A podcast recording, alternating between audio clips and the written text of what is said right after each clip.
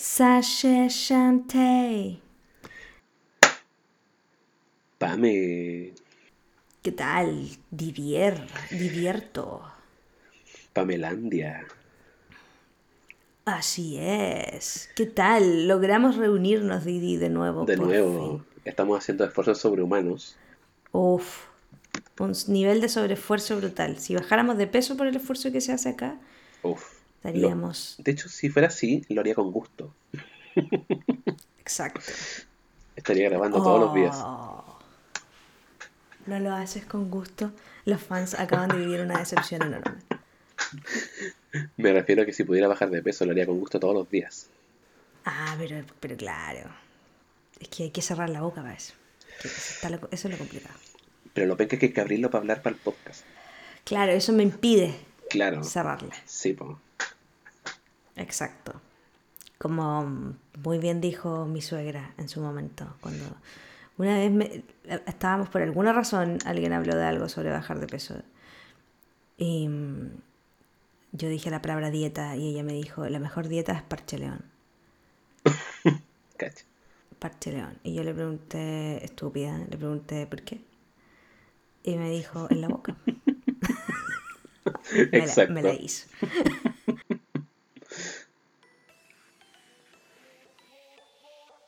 Bienvenides, bienvenidas y bienvenidos todos y cada uno de ustedes que esperan, esperaron y esperaron por siempre su carta de Hogwarts. Aquí vivir junto con Pamela. Hola, Pamela. Hi, Diddy Post. Me trae. mm, eh, estoy buscando mi auto perdido. Mi Ford, Turquesa. turquesa. Espero que los niños no lo hayan ocupado para Turquesa. sobrevolar medio Londres.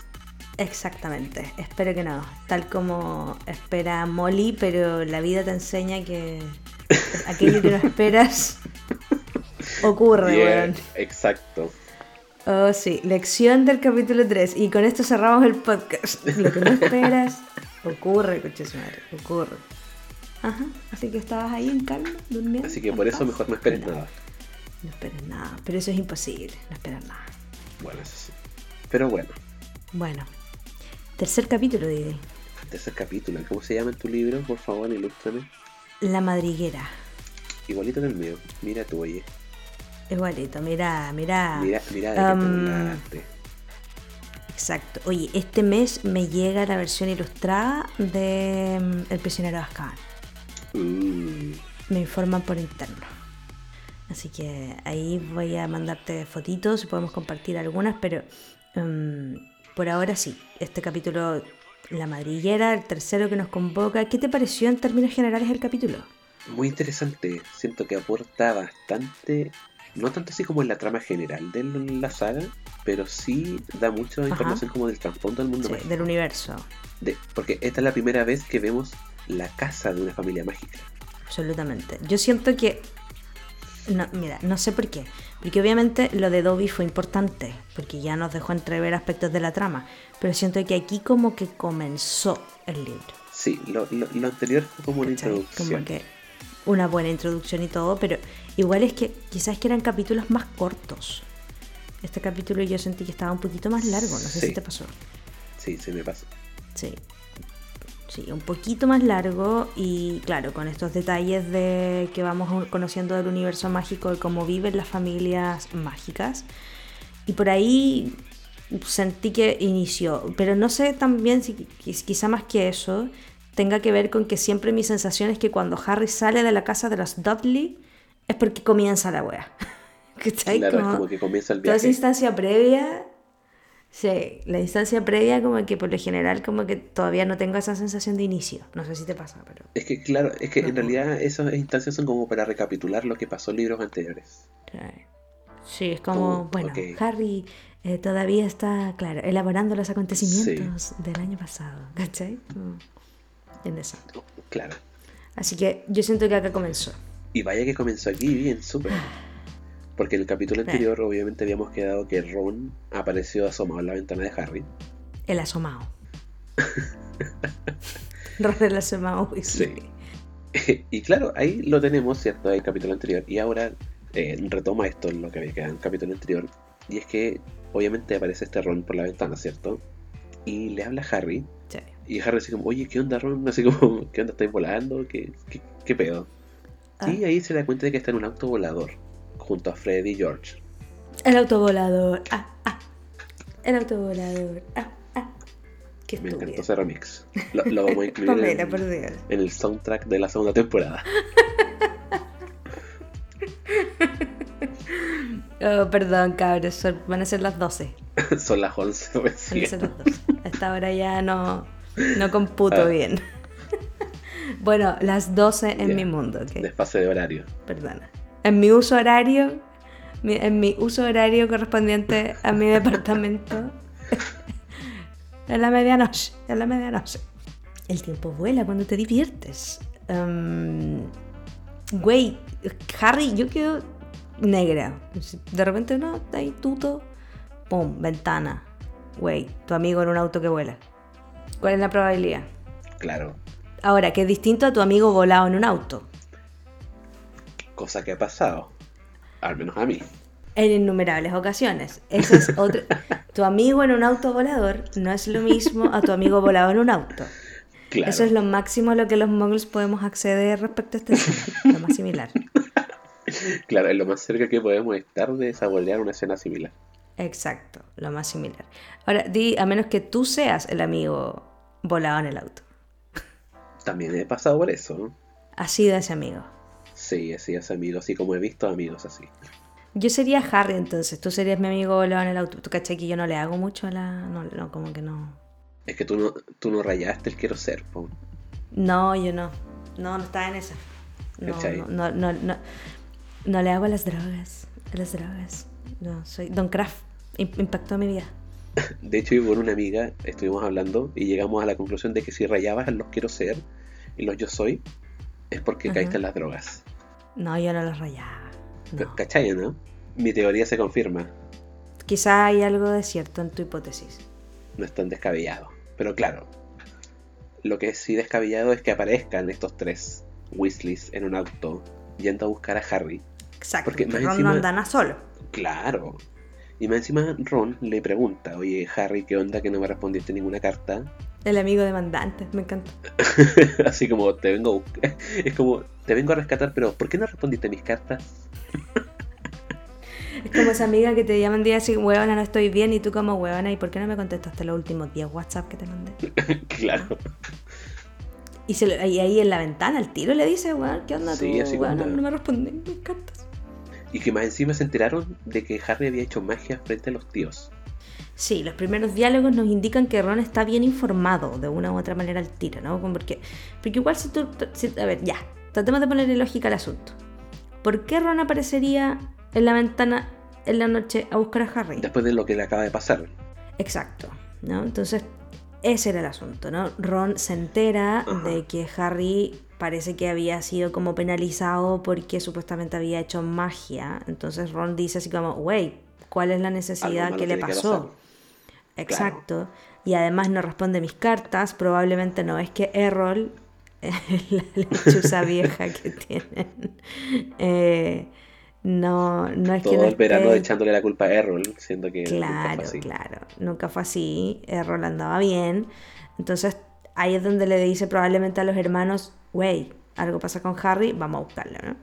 Ajá. Es- Esa es un poco la lógica detrás del asunto, porque en la película nada de esto está explicado. Es como, ok, Dobby deja la cagada. De hecho, explican un poco después. Claro, sí, después. Después como que se hace el disclaimer. Sí, porque ahí ya después en la madriguera le explican de que el papá de Ron trabaja en el ministerio. Sí. Pero tampoco se explica por qué ellos sabían eso. No, no, si queda muy al aire. Entonces, ok, ahora que somos adultos, supuestamente lo somos, Y tenemos comprensión y, lectora. que- y claro, y queremos entender la lógica detrás de las acciones, em, de cosas que no nos deja tan clara la película, vamos a tener que fijarnos bien en estas cositas en los libros. Por ejemplo, yo veo Sí. la película y necesito seguir leyendo el libro porque necesito saber por qué a Harry y Ron les pareció una buena idea irse a Hogwarts en auto. Necesito entenderlo. ¿Por qué? Sí. Es como que no había otro expreso de Sí, Hogwarts. los papás de Ron iban a volver. Qué wea. O sea, si no llegáis ese día te expulsan. ¿Cuál es la...? No, no, no entiendo. Claro. ¿Por qué? es algo que vamos a ir discutiendo más adelante, pero sí. Sí, vamos a necesitar ir mirando. ¿no? Sí. Pero nosotros estamos acá para eso, para ayudarlos a encontrar la lógica del asunto. Exacto. Y obviamente eh, es porque es porque el papá trabaja en el Ministerio de Magia. Entonces, eh, al tener esta conexión con el ministerio, se enteraron de que algo había pasado con Harry. Y ahí es donde Ron se preocupa y arma toda esta misión suicida para ir a buscar a Harry. Hell yeah. Sí. Y también. Ahí está la cosa. Sí, po, y aquí es donde también Harry le pregunta así como, oye, ya, pero ¿qué onda que me venía a retar a mí y tú qué onda con un autovolador? Es como, por favor, bitch, please. Y aquí es donde Ron le dice que el papá de, de estos chicos, que es Arthur, embrujó el auto para que pudiera volar y que ellos solamente lo habían tomado prestado. Cosa que después nos Esto se lo cuenta cuando ya van en tránsito. Que no, Antes de que saquen a Harry por la ventana. sí, aquí es, aquí todavía están conversando, porque después Mm. es donde Harry le dice que por favor, cuando vaya a Hogwarts, le diga que sus tíos lo tenían atrapado y que Mm. con ser magia para escapar, que por favor enviaran a alguien a buscarlos. Tienes razón. Sí. Sí. Leí el capítulo hace poco y se me había desordenado el orden de los hechos. Porque, de hecho, por eso te iba a mencionar que para hacer una conversación como en la noche con un auto flotando y todo esto, e- es una conversación larga. Sí, de hecho, Faltó fumarse un pucho ahí, güey. es que claro, no sé si el resto del como del condominio se fue a dormir Del temprano. condo. ¿Qué onda? Como nadie sintió el sonido del auto. Pero bueno, un auto encantado, invisible para los muggles, hasta ahí me hace algo de sentido. ¿no? Pero se toman su tiempo, comparten un poquito estas cosas y ahí es como, no way. Es como, ¿por Te qué? llevamos. Claro, ¿por qué esperar a que nosotros lleguemos a Hogwarts para que alguien te venga a buscar si nosotros te podemos sacar de aquí ahora? Ajá. Y aquí es donde sacan una especie de gancho y lo anclan contra la reja de la ventana. Y. Porque la idea era no volver a usar magia allí. claro. Entonces ya sacan esta reja, ¿cierto? Y le dicen a Harry que se suba al auto, que esté con ellos, pero obviamente Harry necesita sus cosas. Necesito mi agua micelar, mis cremas Necesito hidratantes, mi, mi- mis hierbas mágicas, ¿cachai? serum. Para las pociones. Claro, claro, Sí. mis hierbas mágicas, no sé. y mi libro de mil y una hierbas Ropa interior. mágicas, ¿cachai? Su lechuza. Suenas como un, un- Eres un yerbatero total. Estoy haciendo una recapitulación del libro pasado ya. Haciendo el link. Ella. Claro, ella. Ella. Ya, pero claro, Harry dice que necesita sus cosas, su varita, ¿cierto? Los libros de la escuela, la escoba. Y obviamente su lechuza, po. Y obviamente aquí Freddy y George se volvieron los más pros del capítulo. Siento que ellos se robaron todo el capítulo. Bueno, superhéroes, así, De Marvel. hecho, me hubiera gustado haberlos visto, haber visto esta parte en la película. Ellos entran directamente a la habitación y ayudan a Harry a sacar todo, porque Harry, cuando uno ve la escena en la película, es como si Harry hubiera estado esperando que lo rescataran, porque es como, oh, Sí, tengo mi maleta ya, hecha, chao. tengo mi baúl, todo, Claro. sí, oh, pum, chao. No, aquí no. Aquí de hecho ellos entran y es muy divertida esta parte, ¿eh? Sí. porque sacan una horquilla, ¿cierto? Para poder abrir la puerta. Y aquí ellos comentan que Sí. muchos magos piensan que este tipo de habilidades como de ladrones son inútiles. Muchos magos piensan que es una pérdida de tiempo, porque obviamente tienen magia, po. Exactamente. Puedes hacer todo este tipo de cosas con magia, una lojomora y listo. A menos que seas un chico menor de edad. Exacto. Y ahí es donde ellos tocan un punto que es importante, porque ellos comentan que vale la pena saber este tipo de cosas y que claramente da sus frutos. po. Pueden pasar desapercibidos sin hacer magia, cosa que hacen, porque recuperan las cosas de Harry. Lo Y, logran. exacto. Porque claro, el baúl de Harry está en la alacena bajo la escalera. Recordemos que Harry ya Ajá. tiene habitación. Como dice Vernon, amablemente te cedimos la segunda habitación de Dudley. Ja. Sí, claro, que chiste. Ah, Ja. Pero claro, aquí recuperan las cosas, ¿cierto? Y ya Harry obviamente era como, ya pues, vámonos. Porque el Vámonos. resto de la casa seguía durmiendo. Y en un momento Hedwig se pone a gritar. ¿Me dejan? Me, me abandonas, estúpida. De- después de todo lo que te esperaba en esta puta jaula, güey. Todo el verano encerrada aquí. Pinche pendejo. Aquí mirándote la cara, pinche pendejo. ¿Me dejas? y me no dejas, puede ser, güey. voy a gritar fuerte. Si, no- si yo no me voy, nadie se va de esta casa. Nadie se va de acá, mierda. Si no me sacan, no, no, va, no se va nadie, weón. Claro. Somos todos Así en que ninguno, empieza- dice. O no hay ninguno, perrito. Así que empieza a dejar la zorra. Grita Sí, y grita.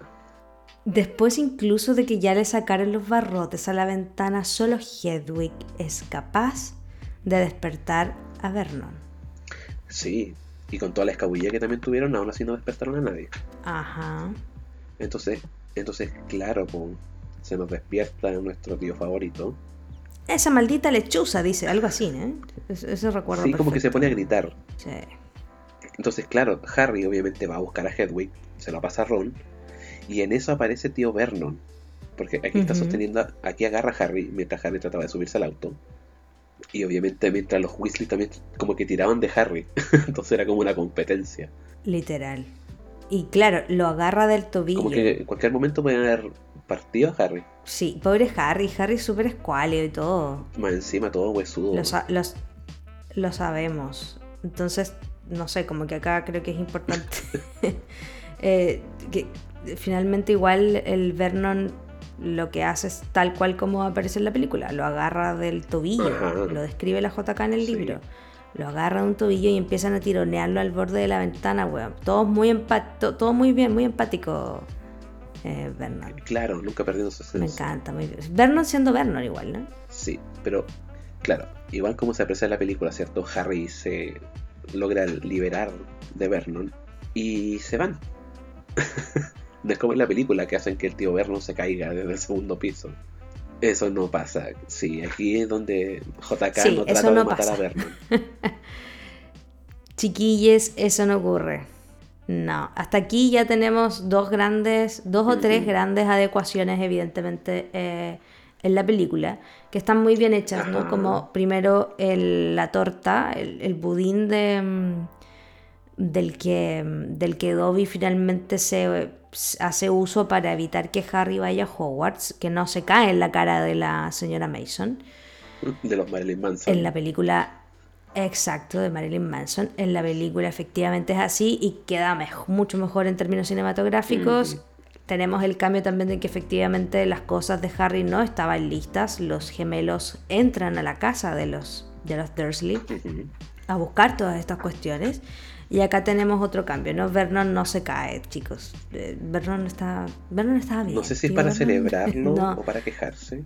Sí, pero no se cae. Pero, pero claro, está- no, no se cae. El, el- viejo está vivísimo. Sí, puede ser un bastardo, momento. pero la escritora no es tan mala. Oye, y cachai, en la, en la película, el, en la película, el actor, que es grandulón igual, se cae y weón se para. Es como- y no pasa nada, weón. Se cae de un segundo, tercer piso, es brígido. Y Dudley así como, papá, ¿estás bien? Y el otro como, y, el otro se para el toque, es como, ¿really, bitch? La adrenalina. No, esto no funciona así. De más, esto no, no. Yo, weón, me demoro dos horas en pararme esa weón. Y encima de esa edad me estaría Yo. quejando del dolor, del dolor de espalda. Sí, weón. Me tomo un ketoprofeno, weón, antes de pararme. Claro. Es como, muchachos, tráeme las pastillas. Sí, my pills, my pills. Al toque. No, si no, no, cero posibilidad. Pero claro, Cero chance. entonces, claro, aquí tenemos que Harry tiene más chances. Porque está libre, ¿cierto? Y va a poder asistir a Hogwarts una vez más. Yuhu. Y obviamente, mientras se alejaban, eh, les gritaba a los tíos como, los veré el próximo verano. Yo, honestamente, no le hubiera gritado eso. Chao, perras. Le hubiera dicho como, hasta nunca, perras, porque Nika Nah. hubiera querido volver con mis tíos. Jamás. Harry, te llevaste todas tus cosas. Pero se da el gustito. Yo siento que se da un gustito ahí. O sea, es algo que va a traer unas consecuencias en el próximo libro. Esto que pasa Ajá. aquí trae consecuencias En el, próximo, libro. libro, sí. Todo el rato, si esta cuestión. el en el próximo libro vamos a tener una explosión de esto. Porque como que la situación como que se El congela cielo no, no desaparecerá. y se Sí. reanuda el próximo libro. Entonces, para mantenerlo ahí en mente. Sí, tengámoslo en carpeta. Y finalmente, ok, Harry vuela alto, con Roncito, ahí todo tranquilo. Hedwig libre. Hedwig libre, va ahí como volando al ladito del auto para que tenga su espacio. Eso hubiera sido hermoso de ver en la película. Sí, no aparece. Así que, ok, vuelo hacia la libertad a enfrentar el siguiente problema. Molly Weasley. Claro. Pero antes de que se enfrenten a este problema, Harry les comenta todo lo que pasó. po. Les cuenta de lo de Dobby, ¿cierto? Que él había interceptado sus cartas. Eh, lo que hizo después con Magia, que lo acusaron a Harry después por culpa de Dobby. Y aquí es donde Freddy y George también se lucen y les comentan que le comenta a Harry, o, sea, le comentan a Harry que es un poco extraño lo que pasó con Dobby. Porque a pesar de ser criaturas que tienen mucho poder mágico, que son muy poderosas, usualmente no los usan sin que se los ordene su amo. Entonces eh, se teoriza aquí en este momento de que quizás alguien envió a Dobby a modo de broma para que Harry no fuera, no fuera Hogwarts. Así como que esto de que la advertencia de Dobby en realidad era una broma para que no fuera Hogwarts. Por primera vez se instala la posibilidad de que Dobby no esté diciendo la verdad. Claro, de que todo sea una broma. Algo que rompe mi corazón inmediatamente. O sea, claro, nosotros que ya sabemos que no es una broma. eh, Y que sabemos quién es Dobby. Es que claro, es Dobby. No, es Dobby, no. Con Dobby no. No. Pero, o sea, está claro, bien planteada la duda. Se plantea esa duda, exacto, se plantea una duda que puede ser completamente entendible.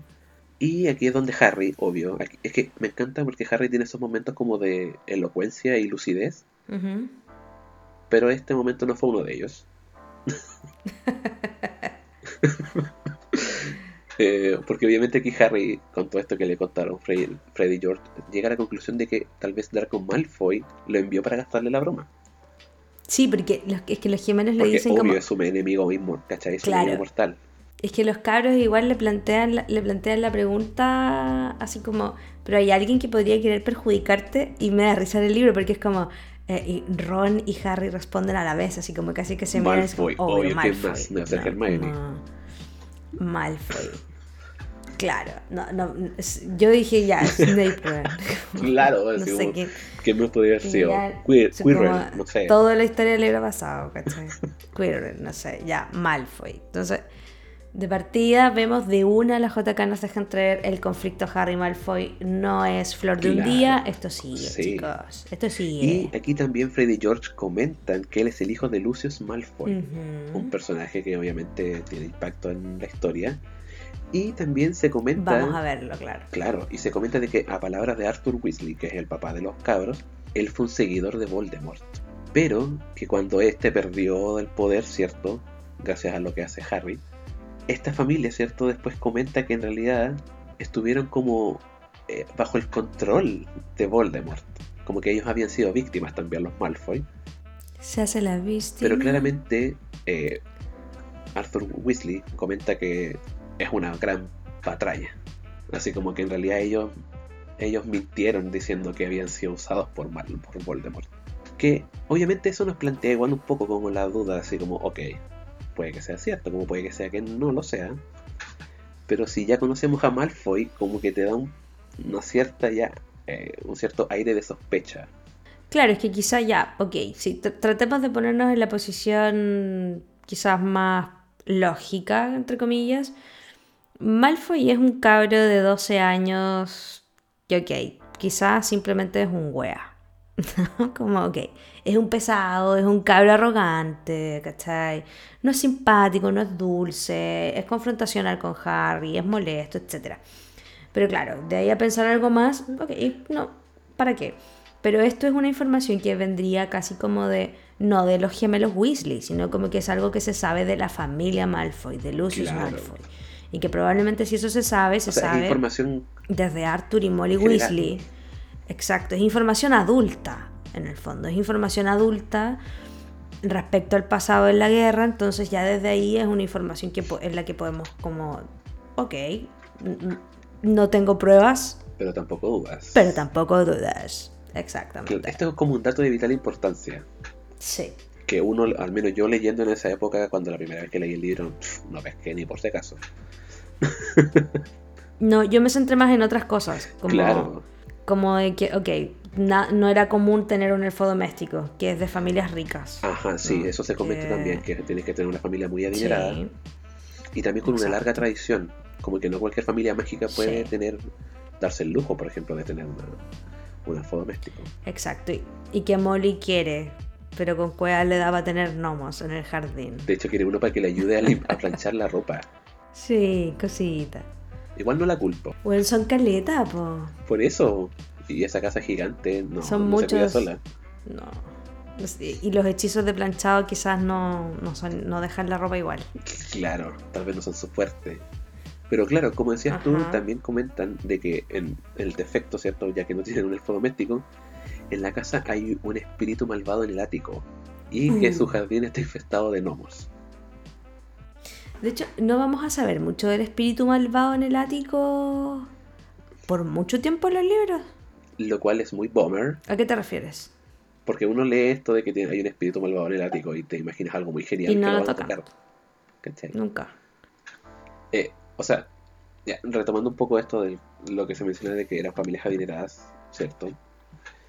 Eh, Harry se imagina como esta vida de Malfoy, así como se le imagina como teniendo esta vida cuica. Sí, se le despierta como, una rabia. elegante, cuica. Sí. Sí, Como María Joaquina. Malfoy María Joaquina. y todos los huevones weón. y también mencionan la lechuza Errol, que la mencionan como una lechuza muy vieja y que por eso habían pensado que era posible que Harry no hubiera respondido a las cartas. Porque tal vez no las recibía.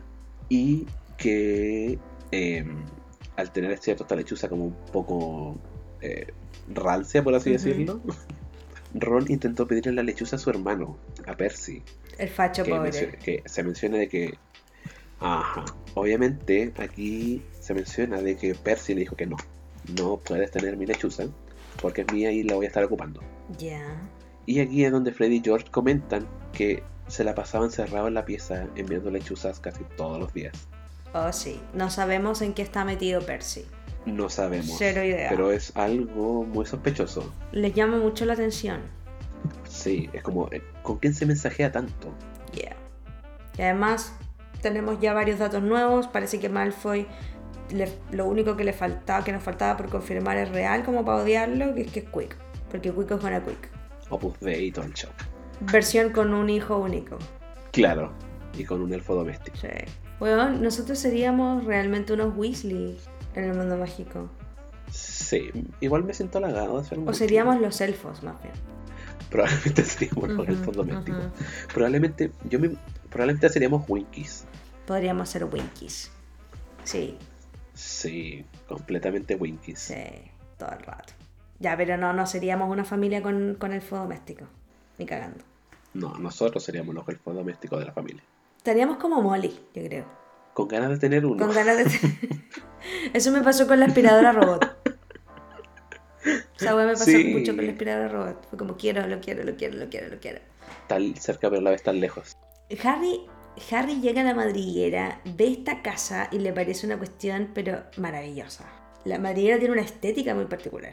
Sí, de hecho, es que la casa, o sea, obviamente Harry queda fascinado, pero la casa se describe como que se sostiene sola casi por obra de magia, Sí. porque se menciona que era una casa y que con el paso del tiempo le fueron añadiendo tantas habitaciones a los lados y arriba que se terminó torciendo Sí. y que más encima le salen muchas chimeneas desde el techo Muy poco seguro. completamente y que había un cartelito que menciona que la casa se llama La Madriguera, lo cual tiene mucho sentido considerando como el trasfondo de la familia Weasley, porque la escritora obviamente le gusta como estos juegos de palabras Sí. y el apellido de la familia Weasley proviene del nombre en inglés de la comadreja. ¿cierto? Entonces tiene sentido de que la familia entre comillas comadreja, cierra comillas, viva en esta madriguera. Totalmente. Es un buen detalle. Se reproducen como conejos. Literalmente son muchos. Tantos hijos. Qué fuerte. Bueno, Dios mío, no conocía la no somos quien para juzgar. Pero bueno. Claro. Pero llegan al garage. Pero bueno, igual antes, sí, antes de eso, de que entren en la casa, hay que rescatar otro dato que se menciona de Arthur Weasley. Sí. y que mencionan que él trabaja en el Ministerio de Magia, como ya bien sabíamos, pero que en específico trabaja en la Oficina contra el Uso Indebido de Artefactos Magos. El departamento más aburrido del ministerio. O eh, en realidad no sé si sea aburrido, yo no lo considero muy aburrido, pero el ministerio le tiene tan poco aprecio que en realidad solo son dos personas trabajando en ese apartado del ministerio. Y tienen como poco trabajo. Es que claro, la función que cumplen en Ujú. esa oficina, ¿cierto? Es que se encargan de los objetos magos que han sido hechizados por algún brujo, o bruja y que de formas eh, relativamente inexplicables o súper random Sí. vuelven al mundo mago. Como antigüedades, típicamente. Claro, es como que si te hubieras comprado un set de, de- de tazas, las embrujas y después, no sé, terminan en una tienda de antigüedad y alguien las compra. Están hechizados. Exacto. El ministerio se hace cargo de desmemorizar a estas personas, de regular la situación y eso hacen. Solo son dos personas, que es Arthur Weasley Y otro caballero. y Perkins. Perkins. Más encima, Perkins. Perkins. Terrible. Es que por eso, siempre Perkins, nunca Imperkin. Pero claro, en, en la película muestran a Arthur Weasley así como que llega a la casa como, oh, como que tuvo un día ocupado. Así como, hubieron nueve redadas, nueve. Es como, weón, en el libro es como, ¡Wow! estás haciendo muy poco, en verdad. Tu trabajo es piola, pero bueno. De hecho, tiene tiempo como para cagüinear. Es que con razón son pobres. Claro, tiene tiempo para cagüinear lo que pasa en los otros departamentos. Y eso en el futuro nos servirá mucho. Arthur, a pesar de que su trabajo es muy Sí, piola, Arthur es. accede... Es como el topo. Exa- exacto. El agente topo. Sí, el agente topo. literal. Literal. Literalmente un agente topo. Sí, sí. Pobrecito, pobrecito. Pero claro, Harry ya entra a esta casa, ¿cierto? Y aquí es donde se comenta el plan que tenían para que Molly, ¿cierto? Que es la mamá, no los pille ni los rete. Es como, nos vamos a ir a acostar y tú llegues de la nada, po. Claro. Así como, oye, Harry llegó en la noche. Porque Lo vinieron me gusta, a dejar. los tíos son malos, ¿cachai? Se vino para acá. Y como a ti te aman, obviamente Harry no nos van a retar y todos vamos a ser felices. Pero no contaban con que Molly estaba despierta. Nunca, nunca, nunca te fíes, te fíes, nunca Ah. dudes de la intuición de una madre. Jamás. Menos de una madre como Literal, Molly. jamás. Lo saben. Y encima con tanto hijo, No, olvídate. ya tiene experiencia Sí, más que suficiente. Todo el rato, todo el rato. Así que Molly aparece.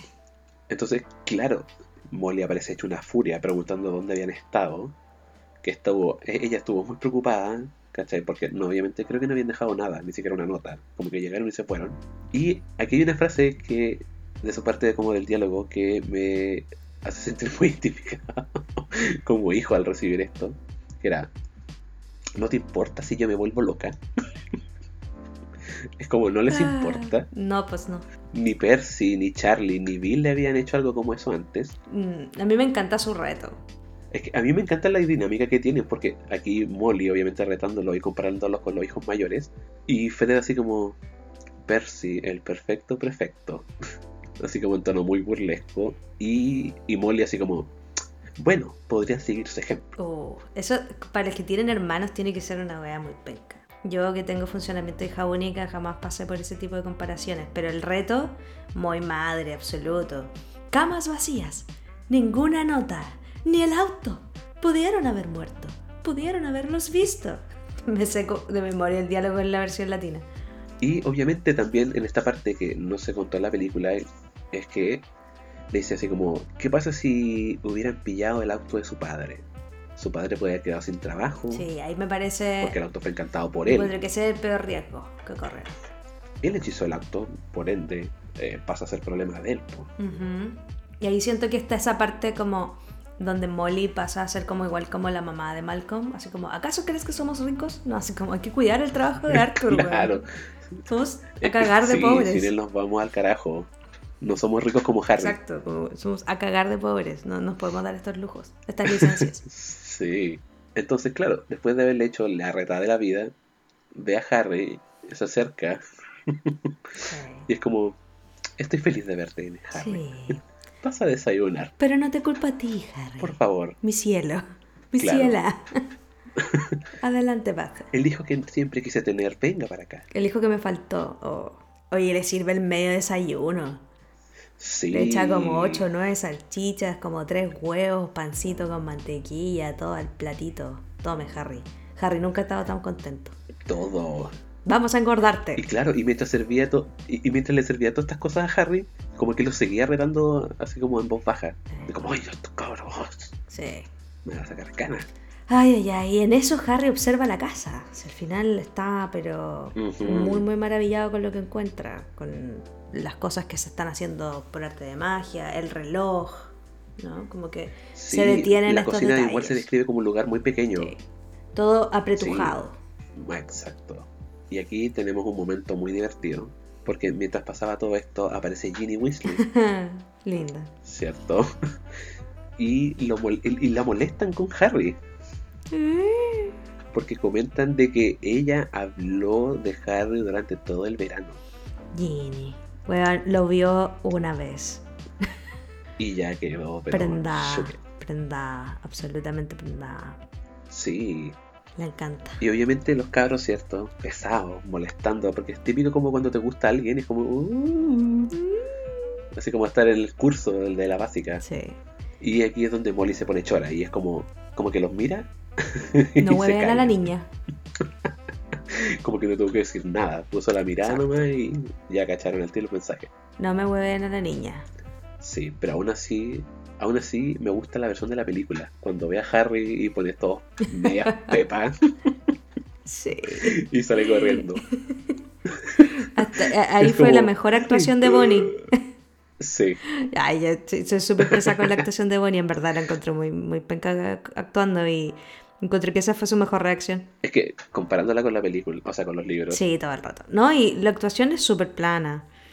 Obviamente no le dieron buen material en las películas, Sí. pero creo que esa reacción en esa escena es la, es, es la mejor. Su mayor expresión. Sí. Siento que hubo, hubo, más química ahí que, que las cosas que pasaron después entre Harry y Ginny, lejos. En toda la En toda la saga, saga. La cagó. Ahí. Cuando baja, baja con su bata. Tiene una bata.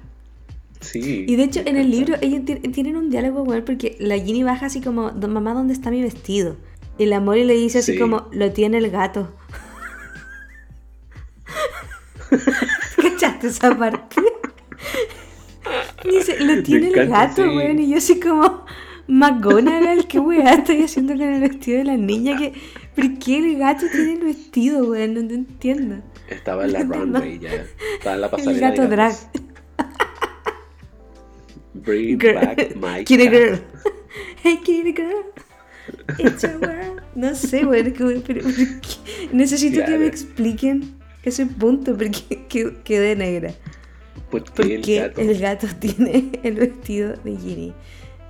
Ginny Weasley y el vestido perdido. Te juro. No. Cosas que no me Claro. hacen sentido. Harry Potter y el gato transformista. No tengo lógica para ese, para ese diálogo. Ninguno. No es lógica que No, explique ese no tiene el gato. ¿Qué, qué, wea? ¿Qué, qué chucha esta casa, wey?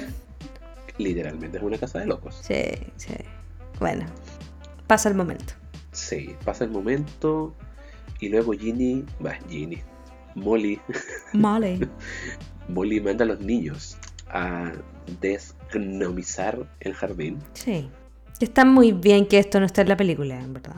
Porque, eh, ok, vamos. Eh, sí, sé que en los juegos de Harry Potter y la Cámara Secreta estuvo esto como un minijuego. Mm, sí, pero... me- Recuerdo haberlo jugado. Sí, de hecho, no, no me parece tampoco que sea algo en lo que hay que detenerse demasiado. El patio está lleno de gnomos sea, claro. que tienen como sus propias madrigueras y los tienen que tirar del suelo y arrojarlos. Porque es donde obviamente mandan a todos menos a Harry. Sí. Eh, Harry dice que quiere ir, ¿cachai? En las palabras de Molly era como él no había sido pedido, él no pidió haber sido rescatado, Bleh. no merecía el castigo, sino que eran los niños. Ujú. Y obviamente Harry dice como, no, quiero ir igual, ¿cierto? Y Molly, ok, entonces te voy a enseñar cómo se hace. Y aquí es donde ella saca un libro, Sí. y que en el- la portada de este libro era, había una foto gigante de un personaje que vamos a conocer Oh, por Dios. en profundidad a lo largo de este libro. En profundidad. Y en algunos otros momentos de la saga, es un personaje muy carismático. Sí, muy Eh, carismático. Sí, vemos Demasiado. en este libro, que es llamado Gilderoy Lockhart, La guía de las plagas en el hogar. Encuentro Y muy en la que tenga portada- ese tipo de libros. Me parece muy divertido que en las portadas de su libro aparezca él. De más. Él. Es como, no sé, es como si nosotros escribiéramos un libro y en vez de una portada que haga, haga referencia al libro, aparezcamos nosotros. Sí, me- no, no veo un error allí. ah. Pero sí, es que, es que hace todo el sentido respecto a cómo es el personaje. Luego ya vamos entendiendo todo eso, pero, Ajá. pero hasta ahí, si no me dicen después que Gilderoy Lockhart va a ser el profesor de defensa contra las artes oscuras, no entiendo por qué em, tiene un libro de como hechizos para el hogar. Como que no, no, no me... ¿ah? Son como los libros de Pilar Sordo. Claro, como que, no sé, como que me, hay que... ¿Por qué? Pero bueno, en fin, Pero bueno, es claro. cosas de la vida. La cosa es que, claro, aquí lo describen como eh, una persona muy guapa, ¿cierto? Muy guapo. Y de cabello rubio ondulado y de ojitos azules. Y vivarachos. Sí. Vivarachos. No sé, uh. sí, en el libro lo menciona como libros azules y vivarachos. Sí. Y que como en todas las fotos del mundo mágico, esta tiene vida, ¿cierto? Se mueve. Y le guiña el ojo a Molly. Bueno, a todos en realidad, pero como que Molly se ruboriza un poco. Sí, y los, los gemelos como que dicen, a mamá le gusta. ¿no? Sí, como que tiene un crash con... Es como su Chayanne. Claro, sí, sí, sí. Pero es como el Chayanne Chanta, como la versión frona. Gilderoy Torero todo el rato. Según yo, como que Gilderoy Lockhart es nuestro Lucho Jara. Como que se jura mina y como que le gusta estar en todas, pero como que en realidad Y la muy gente sabe que es loco chanta. Sí. Pero weón, ¿sabéis qué? Es que sorry, pero es que yo ahora no, no puedo superar esta wea porque alguien me dice Lucho Jara y yo la primera wea que pienso es chupar poto. ¿Cachai? Imagínate. Como, sorry la referencia, pero quedé. Lucho Jara, Es que weón, para chupar fotos. la historia de la chupada de poto. Weón, es que. Es que encontré tan terrible la polémica. Porque ni un rollo con chupar poto. No tiene nada de malo. cada uno sabe, o sea, cada uno sabe lo que hace con su boca y con su cuerpo, o sea, da Claro. mismo. De hecho, eh, es algo muy millennial, muy millennial y muy generación Z esto, por supuesto. Pero, mm, pero a Lucho Jara, weón, no.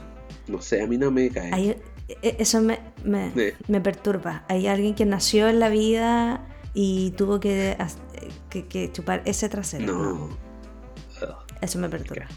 Oh, ya, salgamos de Sí, ahí. por favor. Sí.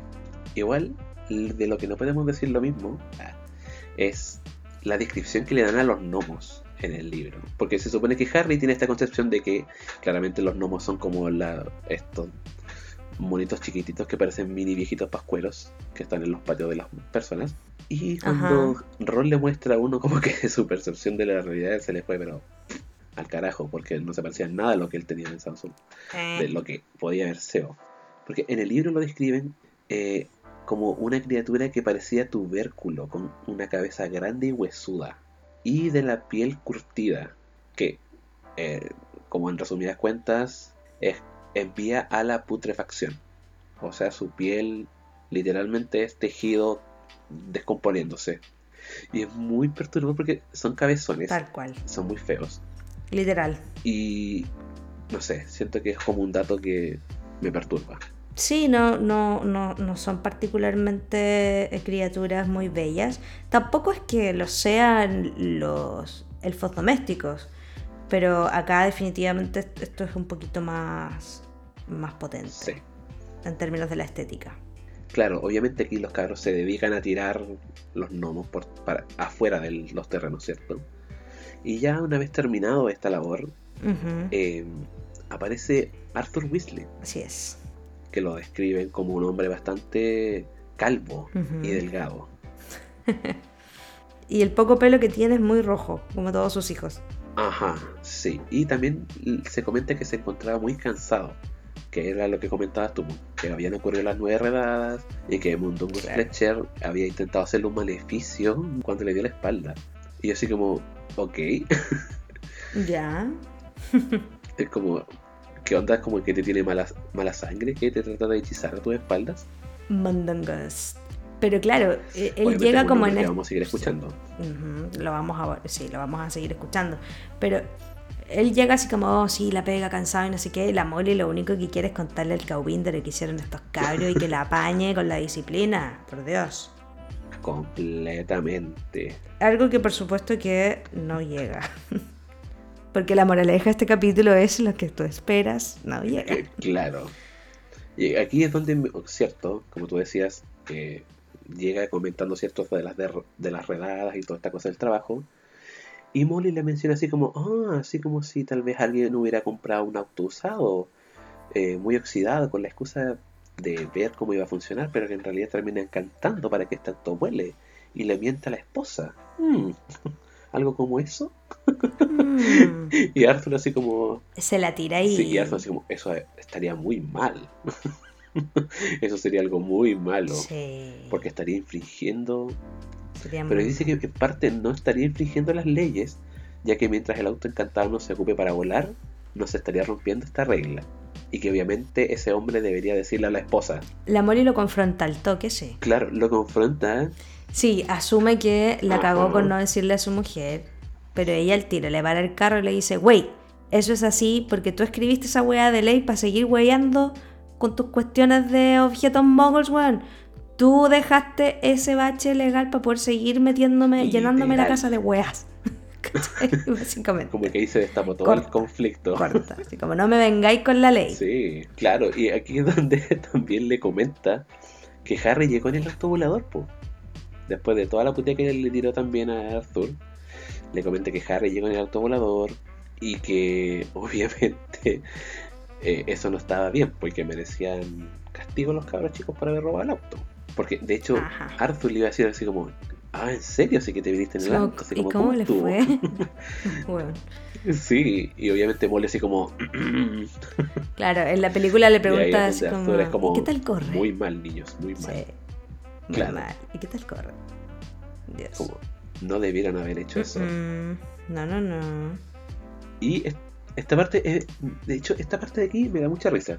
Porque Ron, cierto, es como, ¿sabes que mejor vayamos? ¿no? Dejemos que se, que se pongan a pelear entre ellos. Te mostraré dos". mi habitación. Es como, claro, es como, "Mm, no es novedad que se pongan a pelear, vamos, vamos por otro lado. Exacto. Acostumbrado. Claro, y aquí es donde, claro, eh, Ron le hace este tour, ¿cierto? Y se vuelven a encontrar con Ginny. Sí. Ginita. Y, pero en el libro se describe que como que estaba súper escondida y solamente se le veían los ojos. Como Dobby. Eh, Claro, de hecho. Y Ron le comenta que es raro verla así de tímida. Ujú. Claro que ese no es su carácter. Y luego en el, el libro vamos a ver que eso es real. La Ginny no es así como introvertida. Claro. Nada. Y claro, porque al final esto es como. Ve a Harry como que se Se espanta, inhibe, pues, sí. Porque es su crush. su crush. Claro. Pero finalmente Y además que es niña y suele Es pasar eso. Como que los niños con sus crush como que se ponen muy tímidos. Sí. Como que se esconden. a esa edad, Sí. porque de más chicos, claro, son como más explícitos, claro. pero, pero ya a esa edad, 11 años, como que ya no te, no te da gracia que te, que te hueven con tu crush ahí, al frente. ¿no? Entonces, Es que, claro. lo dejan pasar, es una mención pequeña en el libro, y em, van hacia la habitación de Ron, que tiene una puerta pequeña, ¿no? Es una puerta pequeña, y la tiene etiquetada la puerta, así como habitación de Ron. Sí. Ternura. Y, mm, y claro, ¿no? Adentro parecía esta cuestión como el festival. Es como, la, la pieza es como la pieza de Tina Burner, weón, ¿no? Como todo un naranja Sí. brillante, como Es colores. como Tina Burner con Luis Sí. Miguel. Sí, Todo muy color naranja. vienesa. Todo muy naranja, muy, yan- muy yankee, güey, la wea. Sí, pero aquí Harry se da cuenta de que no es porque esté pintada No. netamente de color naranjo, sino que ve que está lleno de como de pósters y cosas de un equipo de Quidditch que ocupan túnicas naranjas. Los Chudley Cannons. Exacto. Que me acuerdo perfecto de cómo mi mamá odió cuando mi, cuando mi pieza estuvo lo más oscura de la vida. Fue cuando la llené de, de los pósters del, del prisionero Azkaban. Qué cosa más oscura. Como particularmente Dark, ¿cachai? Me encantan esos pósters. Llené, weón, la pieza con todos los pósters que salían en una revista que compraba, que semanalmente venía llena de weas de pósters de Harry Potter. La tenía encanta. llena, no sé cómo, creo que un día me lo sacó, weón, y me botó toda la weón. no sé, pero fue un el- par de años mientras estaba en después. el liceo te los botó todos. Sí, sí, un par de años después. Pero estaba todo muy oscuro. Me, imaginé así a Ron así como empapelando la, la pieza en pósters de Tina Claro, igual Ron es súper fan Con Graham Norton. Con Graham Norton, claro. Sí, súper, que, súper claro, fan. igual tenemos que Ron es súper fan, pues claro. Y también se describen como las otras cosas que estaban en su pieza, ¿cierto? Que eran como los libros de Hogwarts que estaban en una ruma ahí como tirados en una esquina. muy Ron, Muy Ron. muy Ron. También menciona que hay una pecera con huevos de rana. Ugh, Y yo honestamente quedé como, ah, ¿what? what? ¿Por qué? ¿Por qué tienen huevos de rana en una pecera? No sé, pero ¿por qué el gato tiene el vestido de Ginny, weón? Insisto. Claro, preguntas que jamás tendrán respuesta. Eso, eso- no voy a poder dormir hoy día, weón. Te juro. ¿Por qué? Claro, preguntas que jamás tendrán respuesta. Eso tenemos que anotarlas, así como, Si algún otro fan me puede ayudar con esto, lo agradecería mucho. por favor. Sí, sería un buen detalle. Y también otro detalle es que vemos a Scabbers tomando el solcito, ¿cierto? Como la buena rata que es. Claro, como una rata inocente que no tiene nada, ningún oficio ni beneficio. Claro, es como la moca, mi perrita, está todo el día echada. Sí, tranquilita, no tiene nada que esconder, una vida simple. Sí, no tiene nada más que hacer. Pero, claro, aquí llegamos también a un momento muy emotivo del capítulo, que ya es el momento del cierre, pues, Sí, ¿cierto? Que aquí es donde Ron le comenta Belleza. que es como, eh, sí, mi pieza es como más chiquitita que la tuya, ¿cierto? Ron y su complejo que ya estuvimos hablando La de esto en, primer- en la primera temporada.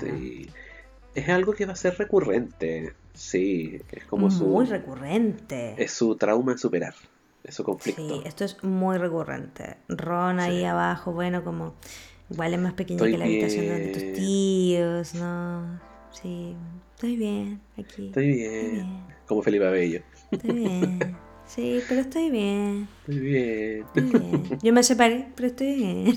claro. Hombre con hombre. súper chica, pero estoy bien. No, Ron acá lo hace, vuelve a un poco a este tema, pero Harry Sí. tiene una salida muy Harry, muy bonita, ¿no? Porque Sí, obviamente Harry aquí le sonríe a Ron sí. Y le dice que es la mejor casa que ha visto jamás. Es como, Y se besan. Ah, es como Ron, tu casa es la raja. y en la versión fanfiction hay un beso. Ah, ¿tú qué sé? Claro. Pero igual, aparte, ah, mencionando esta cosa del fanfiction, en, en esta parte donde Ron le comenta, ¿cierto? Esto de, de que su pieza es chica y todo el show, también le comenta que justo arriba de su pieza se encuentra el espíritu del ático. Porque aquí dice que el espíritu se la pasa golpeando las tuberías y gimiendo. Y yo como, What? Uh, What? ¿qué? ¿Qué ¿Qué hace está pasando? el espíritu del ático? ¿Qué onda el espíritu del ático en las tuberías con esa humedad? Ujú. Tal vez por eso no la mencionan muy seguido. Ujú. Ujú. ¿O es el espíritu del ático o es Ron quien oculta algo? Ah, ya. Claro. La versión fanfiction. O en realidad Categoría uno de los hermanos M. Weasley eh, graduados que viven Claro. en el ático. Claro. O el. O el. El hermano que vino después de Ron y que ya lo escondieron. El gemelo malvado de Ron. o de Ron, claro. ya no querían más niños si es que no llegaba Ginny. Yo creo que. de- tengo, ¿cachai? Tengo muchas hipótesis de el espíritu maligno. Sí, hay que elaborar una tesis. Sí. Pero claro, aquí es donde Harry se luce con su bondad y le dice que le encanta la Nada casa como de llegar a casa. Sí, le dice que su casa es bacán, que no tiene nada que envidiar a la casa fea de sus tíos. Exacto. Y acá nos encontramos un poco con. Igual el cierre del capítulo es ahí. Ese es el broche. Es bonito. Como más emocional, es bonito. ¿no? sí, Habla un poco porque como del Ron se sonroja así como de oreja a oreja. Sí. Es que es algo que en la, en la película no está muy bien retratado, ¿no? Solamente hay una... Casi entre medio de los retos de Molly, eh, Ron que está masticando como una manzana y le dice, eh, es humilde, pero es mi hogar. Claro. Y definitivamente no tiene el toque que, que tiene el cierre No, para nada. del libro, del capítulo. Um, a diferencia de los cierres de otros capítulos, que siempre como que la JK nos hace como el pie en la puerta. ¿No? Claro, como que nos Como- deja ahí un poco tanteando lo que sigue. Ahí con algo que viene, Claro. exacto. E- Este capítulo no, ¿no? En los primeros siempre era como que aparecía algo que estaba mirando a Harry desde los, los arbustos, después Dobby que está como casi que a punto de tirar cuestiones, como que está quedando la escoba. Ajá. Siempre un pie en la puerta con lo que viene, y acá no. Acá no nos vamos a encontrar con eso. Acá se cierra completito el, el asunto con, con este capítulo, en este diálogo más emotivo de, de los chicos. Sí, ahí queda y ahí termina. Así es. Y lo que viene es nada más y nada menos en Flourish y Blood. Yep. Aquí es donde van a visitar el callejón Diagon. Diagonal. ¿Qué dijo? Vamos a conocer. En ese capítulo lejos seguimos conociendo Brígido, el mundo mágico. sí, sí, sí, sí. ¿no? sí. Vamos a conocer los polvos flu. Vamos a conocer que hay lugares donde no ningún mago decente transitaría, pero obviamente anda Hagrid hueveando allá. Y Harry. Em, y estamos al. Exacto. Y estamos a la espera también de que de la introducción de un nuevo personaje. Yo creo que eso es importante. Sí, sí, sí. ¿no? Como la aparición ya certera, obviamente de Gilderoy Lockhart en los siguientes capítulos, pero también la aparición, la primera aparición heavy de Lucius Malfoy. Y aquí Lucius llega para quedarse después en la saga. Claro, y, y aquí vemos que también las suposiciones que tenía cierto Arthur Weasley no son tan descabelladas. Claro, algo de eso le empieza a hacer sentido a Harry. Y nos pillamos en, en, en Flourish y Bloods. eh, pero antes de eso vamos a desvariar por algunos otros lugares, así que nos encontramos. nos estamos viendo. Nos, nos vemos en... Nos vemos en, ay, weón, después en COVID, tener ese sistema de moverse por, por las estufas con polvo flu sería la zorra. ¿Cierto? Imagínate todos los carretes ilegales que salían. Chimenea. Oh. Porfa, cabros, cuídense. Sí, Cuídense, tenemos la escoba. Sí, Sí, se vienen las elecciones. literal. No y se viene mi cumpleaños. pero- Ah, Claro, la próxima semana es tu cumpleaños. Bueno, Manden amor. cuando se publique este capítulo, claro. Exacto. Manden amor. Espero todos sus regalos. Les puedo dar mi dirección para que me envíen. La Pame va a publicar la lista de sus regalos Yo voy a... Sí, es un librillo. Es como el capítulo de un libro. Para que Todo lo ahí que ustedes cojan y, y te Es mi momento, es mi momento Dudley. Claro, Yo soy muy Dudley. Porque hija única, Tauro. Nada que hacer. nada que hacer. Pero igual vámonos. Ya, así que, ya pues Didi. Así que ¿Los eso. vimos o no los vimos? Pero antes, obviamente, busquen a la Pame en Instagram, Pame Post. Oh sí, y a Didier lo pueden encontrar en arroba Didiertective. Y en OnlyFans, obvio.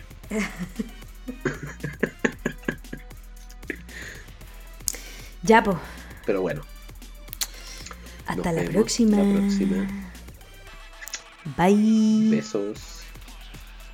Travesura Travesura realizada. realizada.